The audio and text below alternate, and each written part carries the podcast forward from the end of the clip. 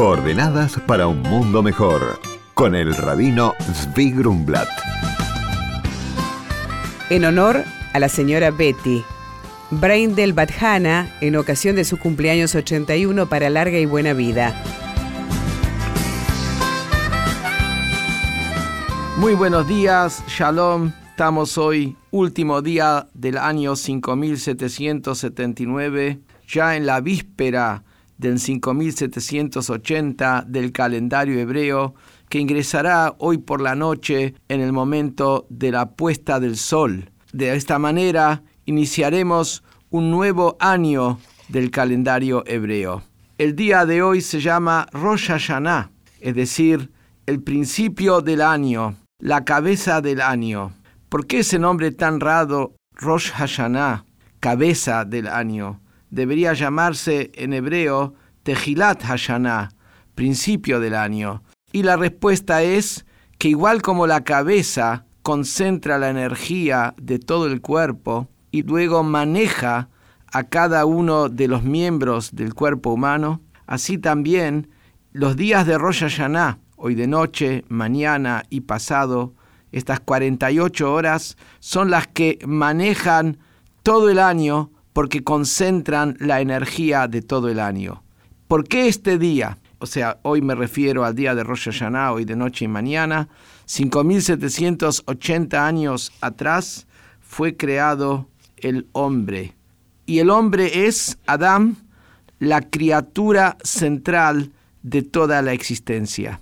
El día de Rosh Hashanah no es simplemente un año nuevo de celebración, es un día muy profundo y de los más importantes en el calendario hebreo, porque en este día tienen lugar dos aspectos fundamentales. Por un lado, es el día en el cual Dios juzga a todos los seres humanos, tanto judíos como no judíos, y en general a la creación toda para analizar, evaluar si cada uno está cumpliendo la misión que Dios le dio aquí en la tierra. Y para nosotros judíos es si estamos siguiendo las indicaciones que nos dio en su ley en la Torá, y al mundo entero si siguen los siete preceptos básicos universales de creer en Dios, no robar, no matar, no cometer adulterio,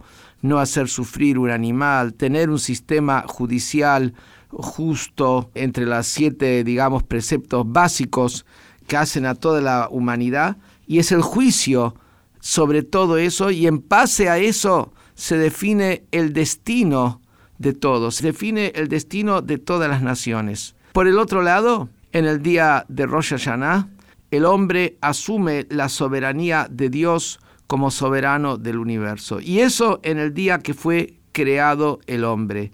En el día de mañana y pasado escuchamos los sonidos del shofar, ese cuerno de carnero que se toca en todos los templos y quien no puede ir al templo, también hay servicios que se puede pedir a la comunidad que le vayan a tocar a la casa, que es fundamental, porque ese shofar viene a despertarnos viene a posicionarnos, viene a abrirnos la puerta a este nuevo año con una profunda reflexión y de manera que sea un año fructífero. Entonces, hoy a la noche, antes de la puesta del sol, las mujeres encienden las velas de la fiesta, diciendo la bendición de Sheheyanu, agradeciendo que Dios nos dio vida, nos permitió llegar a este momento. Quiera Dios que sea este un año de bendición, un año de alegría, un año de salud, un año de todo lo bueno para el individuo y para la comunidad y un año de llegada del Mashiach. Shana va Umetuká,